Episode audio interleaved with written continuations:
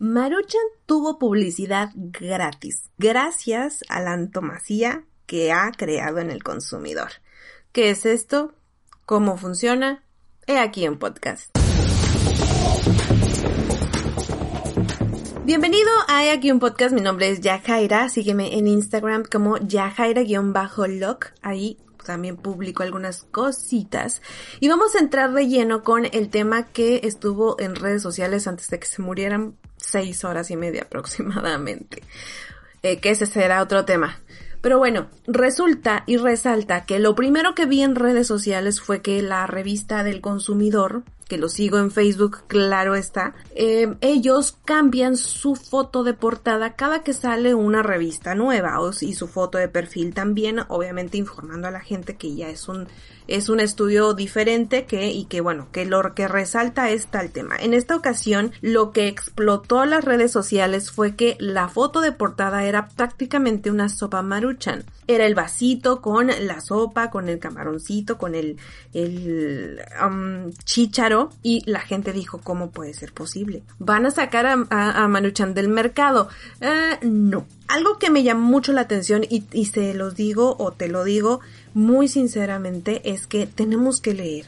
Tenemos que leer todo, lo que nosotros estamos consumiendo y todo, toda la información tenemos que buscarla de la fuente que sea más confiable, una fuente fidedigna. En este caso, mucha gente se dejó llevar por el rumor de que con ver la foto de portada o con, la información que comenzó a viralizarse de la misma gente que no, no entró a ver el artículo, es que era Sopas Maruchan la que iba a desaparecer del mercado, y comenzaron estas, esta conversación en redes sociales en donde decían que estaban, que no estaban de acuerdo, que cada quien consumía lo que quería. Incluso figuras públicas y también influencers dijeron, no, si se hace una revolución, yo voy a estar en una revolución con ellos por defender a esta marca, porque claro que sabemos, o sea, muchas cosas. Cada quien tiene derecho a opinar, eso está claro, pero creo que es mejor opinar ya con un fundamento. Em, yo creo que el CEO de, de, esta empresa, que es que lleva, que lleva la marca Maruchan, estaba feliz porque mucha gente comenzó a realizar estas compras de pánico que, que últimamente se están volviendo cada vez más de moda. Y mucha gente iba al, supermercado a llenar literalmente sus carritos del super y de, de estas sopas, cuando pues no eran todas pero bueno, también Profeco hizo su, chamba al poner en, su foto de portada así como sopas, ¿no? Estas son las, las sopas instantáneas que se van. ¿A qué voy con lo de eh, esta palabra o, esta o este concepto, mejor dicho, de anton?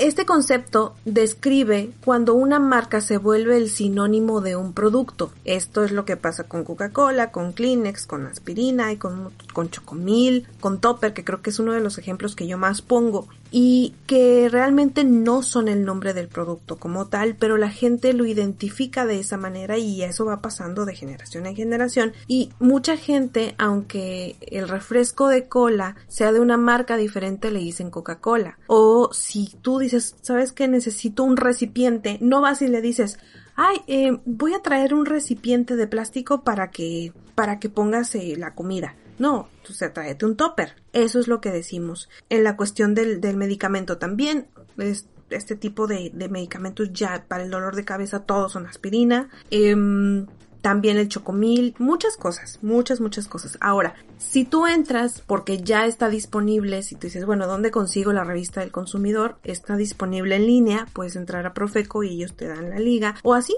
lo pones en internet, que, eh, ¿qué digo? Yo creo que ya eso todo mundo lo sabemos, ¿no? Pero para llevarnos un, eh, eh, un poquito de información de las sopas que sí se van o que no es que se vayan, es que algunas reciben advertencias y otras sí van a requerir ser sacadas del mercado. Bueno, depende cuál haya sido la, la pena, ¿no? Cuál haya sido la, la, infracción que hayan tenido. Pero sí está Maruchan, no en todas sus presentaciones. Recordemos que tiene una línea grande, vasta de productos.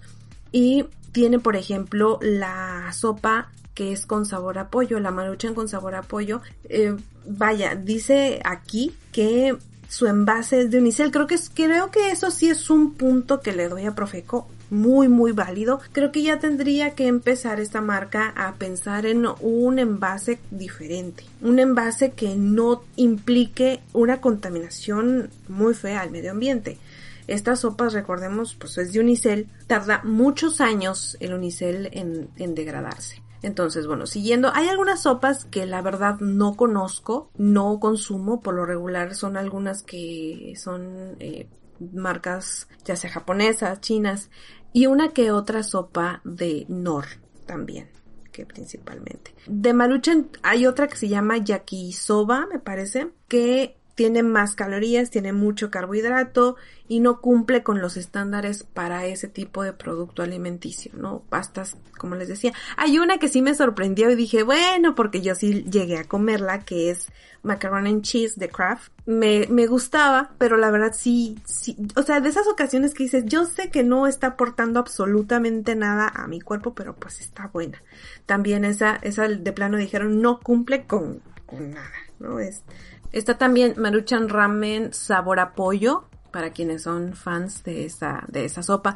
sí está mencionado Maruchan, pero no los productos que, que tradicionalmente se conocen, que son pues el la sopa de camarón, los que más se consumen, vaya. Ahora, en redes sociales circuló esta información mal, realmente circuló mal, por eso es de vital importancia que siempre estés investigando el tema, dirás, no me puedo meter a todos los temas a investigar si es verdad o mentira, pero bueno, hay que dar el beneficio de la duda siempre y seguir a páginas que sean fidedignas, por favor. Eso es lo más importante, porque si te digo el primo de un amigo, yo creo que por eso es que no, no nos informamos de la manera correcta. Y bueno, ahora también ya sabes qué es antonomasia, que es esta relación que, o este sinónimo que le dan al producto con el nombre de, de la marca, o que la marca se vuelve el sinónimo del producto. Que eso es muy bueno, eso ya es una penetración muy buena en el subconsciente del consumidor y pues ya te, ya te lo ganaste prácticamente. En redes sociales también ya ha pasado,